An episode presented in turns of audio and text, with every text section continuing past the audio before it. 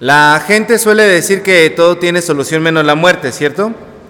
Pero eso es una mentira y hoy les voy a contar una historia que lo comprueba, la historia de unas personas que estuvieron vivas y que resucitaron, la historia del pueblo de Israel.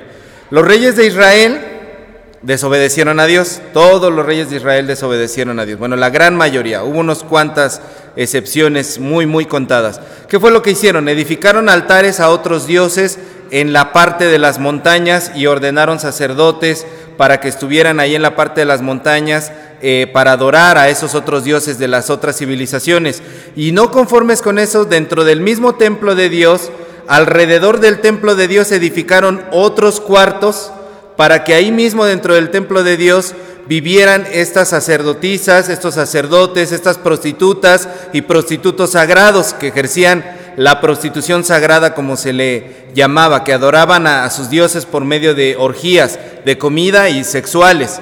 Entonces, dentro del mismo templo de Dios construyeron columnas y eh, altares a esos otros dioses. Ahí fue lo, que hicieron ellos, ¿no? Utilizaban el oro, la plata, el bronce que pertenecía al tesoro sagrado de Dios para eh, dedicarlo a estas deidades. Y además hicieron pactos con otras naciones, casándose con las mujeres de esas naciones, de los altos mandos, para poder eh, cerrar estos tratos, pues tenían que de esa manera casarse, ¿no? Y le rendían tributo, le pagaban impuestos a estos otros países del tesoro de Dios. Y además le hacían el trabajo sucio a esos países cuando iban a la guerra. Cuando estos países iban a la guerra decían, oye, échame la mano, voy a pelear contra tal lado. Y entonces el pueblo de Israel iba allí a hacerles el trabajo sucio. Y aún así a todas estas personas, con todos los nexos, con todos los conectes que hicieron, a todos estos reyes los asesinaron. No les bastó, no les sirvió el poder estar rendidos al poder, al dinero, a la corrupción, porque los que se decían sus aliados terminaron asesinándolos. Y de una manera muy cruel. Hay reyes hasta los que primeramente le abrieron los ojos para matar a toda su familia delante de ellos, y después de que mataron a toda su familia delante de ellos, le sacaron los ojos a ellos y los asesinaron. Entonces hagan de cuenta que en aquellas épocas era como el narco el día de hoy, ¿no? Eran unas matanzas y unos asesinatos de una manera muy cruel. Y entonces estos, estos aliados saquearon el templo del Señor, derribaron todas las paredes y, y se llevaron a toda la gente al país de Babilonia y solamente dejaron a unos cuantos. ¿Para qué? Para que les cuidaran las tierras. Pero dejaron a, a la gente de la clase más baja para, ustedes se van a quedar para sembrar las tierras y cosecharlas cuando sea el momento. Pero ya no eran las tierras del pueblo de Israel, Ahora eran las tierras de Babilonia. Así fue como pasó eso. Y una vez que estaban en ese otro país, los trataban como prisioneros y peor que, animales, porque no les daban de comer, no les daban de beber, y solamente algunos cuantos alcanzaron a vivir como vive la gente, porque eran eh, útiles al rey. Decían, estos tienen algún talento especial, alguna inteligencia especial, estos vamos a dejarlos. La gente de esa, eh, en esa tierra, en Babilonia, se sentía muy desolada. El Salmo 137, por favor abran la Biblia, el Salmo 137, habla un poquito de esta situación. ¿Me pueden leer el versículo 1 del Salmo 137 que dice?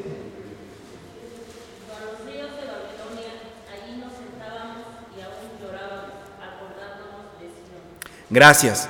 Hay una canción muy bonita de, música disco, By the Rivers of Babylon, empieza, pero es, realmente es triste. Por los ríos de Babilonia, junto a los ríos de Babilonia, nos sentábamos y llorábamos. Y entonces esta gente sentía llanto, depresión, desesperación. Este salmo refleja muy bien lo que sentían, porque además de todo eso sentían deseos de venganza, de actuar violentamente contra los que los habían capturado y además de que tenían los deseos de golpearlos, de asesinar a sus hijos, porque el Salmo termina diciendo, bienaventurado el que azote a tus hijos contra la roca, Babilonia. O sea, querían matar a los hijos de los babilonios, pero tenían la impotencia de que eran esclavos y no podían hacer nada. No podían actuar en contra de los que les estaban eh, cometiendo todas esas, esas cuestiones. Estaban muertos en vida. Así lo dice el profeta Ezequiel. Vamos a regresar, por favor, a Ezequiel 37.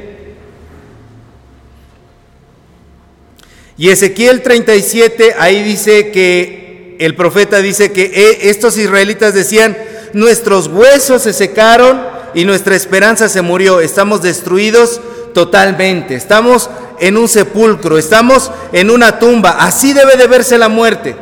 Así debe de verse la muerte lejos de Dios, lejos de nuestra tierra, lejos de toda esperanza, lejos de toda fuerza física, lejos de la posibilidad de un mañana mejor. Estamos en una sepultura, estamos muertos en vida, nos enterraron vivos y estamos arañando la, el ataúd, pero nadie nos escucha. ¿Han conocido esas historias de la gente que la entierran viva y ahí cuando llegan a abrir el féretro está todo arañado, nadie los escuchaba? Así se sentía el pueblo de Israel. Estaban muriendo ahogados lenta y dolorosamente. Ese era el sentimiento que ellos tenían y ahora cuando Dios escucha eso, al igual que en la época del Éxodo que los atendió, ahora se acerca. En el Éxodo Dios decía, bien he oído y he visto la aflicción de mi pueblo y ahora voy a descender a actuar para rescatarlos. Y en este capítulo 37 de Ezequiel, Dios desciende para actuar en favor del pueblo de Israel. Se acerca al profeta Ezequiel, que el profeta Ezequiel tenía unas visiones rarísimas, ya estudiamos en escuela dominical al profeta Ezequiel, se acerca al profeta Ezequiel y le da una de las visiones más impactantes de toda la Biblia, le permite ver un valle de huesos secos, un valle larguísimo, grandísimo, donde no hay nada más que millares, miles y miles y miles de huesos secos. Era algo, una visión bastante tétrica, bastante atemorizante, muchos huesos humanos puestos allí. Y entonces Dios en medio de esa visión le hace una pregunta al profeta Ezequiel, una pregunta bastante sorprendente y le dice, ¿vivirán estos huesos Ezequiel? Y Ezequiel le dice, Señor, tú lo sabes, yo no lo sé. Y entonces Dios procede a hacer algo. Se oye un estruendo, viene un terremoto, sopla el Espíritu de Dios sobre esos huesos. ¿Y qué comienza a pasar? Los huesos empiezan a juntar, se empiezan a unir uno tras otro. Y entonces encima de los huesos comienzan a crecer articulaciones, venas, arterias, músculos, órganos internos, distintas capas de piel, cabello, uñas, ropa, y hasta armaduras. Se convierten ahora en un ejército enorme. Dios no le responde a Ezequiel con palabras, Dios le responde a Ezequiel con acciones, porque así es Dios. Decía un escritor judío, las cosas no se dicen, las cosas se hacen, porque cuando las hace se dicen solas. Así es Dios. Dios actúa y entonces comienza a reconstruir a estas personas. Y una vez que los ha convertido en un ejército, Dios les dice en estos versículos 12 y 13, léanme por favor los versículos 12 y 13 de Ezequiel 37. ¿Qué les dice Dios?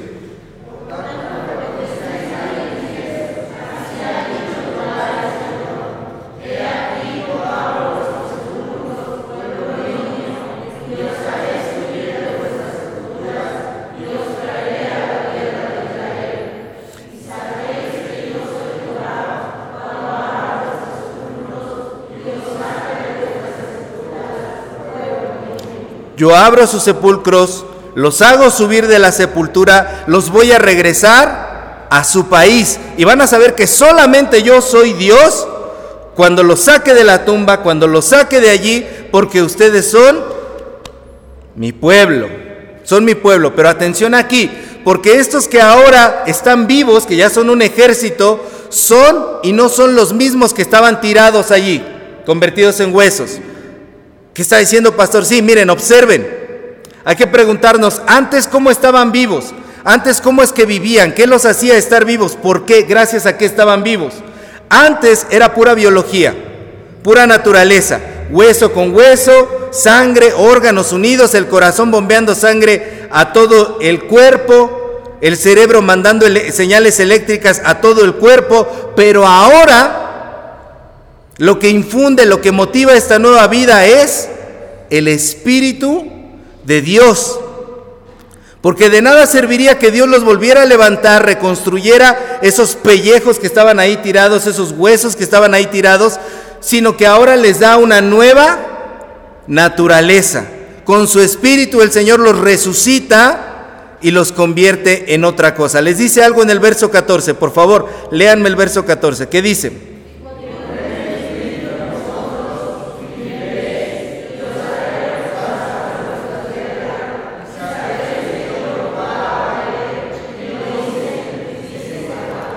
La diferencia entre los huesos, los restos que estaban ahí tirados, la basura que estaba ahí tirada y estos que están ahora vivos es que ahora ellos tienen el espíritu de Dios. Por eso pueden volver a la tierra que Dios les había dado. La muerte, dicen muchas personas, la muerte es tan poderosa que nadie regresa de ella. Y la muerte a muchos nos da miedo porque siempre le tenemos miedo a lo desconocido y a la muerte no la hemos experimentado, no la conocemos, por eso provoca miedo, por eso resulta misteriosa, por eso se le representa poderosa. Ustedes han visto el culto a la muerte, ¿no? ¿Cómo se le representa? No es una muerte ahí escuálida toda, no, se ve imponente con su túnica, hasta se ve fuerte a pesar de que son puros huesos. Pero la muerte no tiene poder realmente. La muerte es un montón, es un valle de huesos secos. La muerte no es un ser y la muerte tampoco es un estado eterno. Y la muerte por supuesto que tiene solución. La solución a la muerte es el soplo del Espíritu de Dios. Desde el principio de la creación el Espíritu de Dios sopla, aletea, danza, dice en hebreo sobre la faz de las aguas. Cuando todo era caos, el Espíritu de Dios soplaba sobre la faz de las aguas y entonces comienza la creación. Y miren hermanos, aunque los reyes de Israel se merecían estar, muertos en vida, aunque todo el pueblo había pecado, aunque era la consecuencia lógica de sus actos por haber abandonado a Dios, por haber rendido culto a otros dioses, aunque estaban autocondenados, Dios puso una solución, puso de su propia boca un soplido.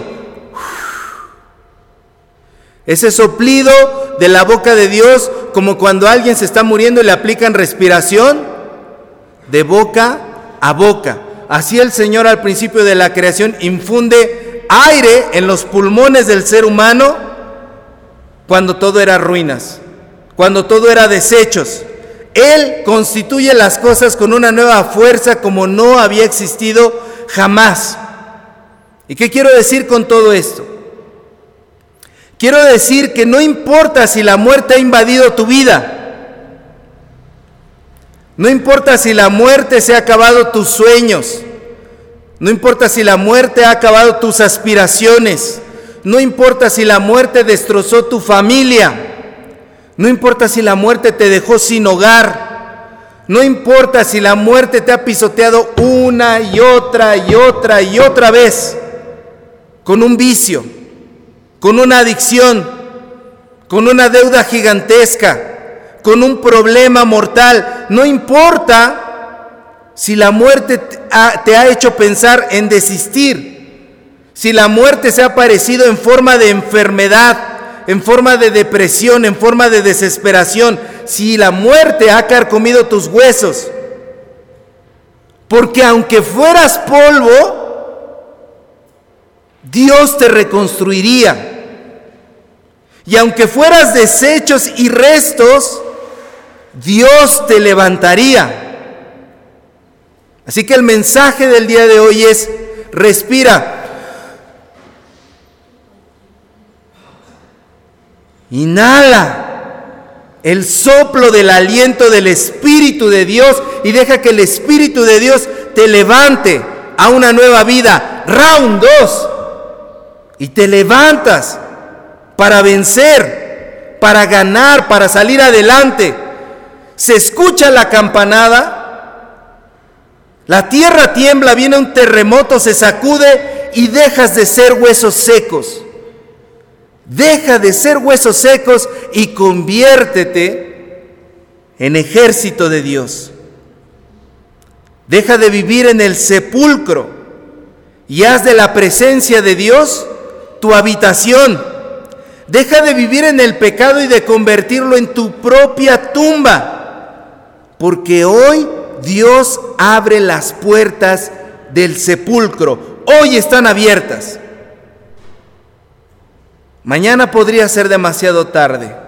Hoy tienes la posibilidad de salir de la tumba. Hoy el Señor te restituye. Hoy el Señor te reconstruye. Hoy el Señor te levanta y te vuelve a articular, a armar. Y ya no vas a ser lo mismo que eras. Vas a ser algo ahora movido por el Espíritu de Dios. La muerte tiene solución. La muerte tiene solución y la solución es el Espíritu de nuestro Señor. Amén. Póngase de pie, hermana, hermano.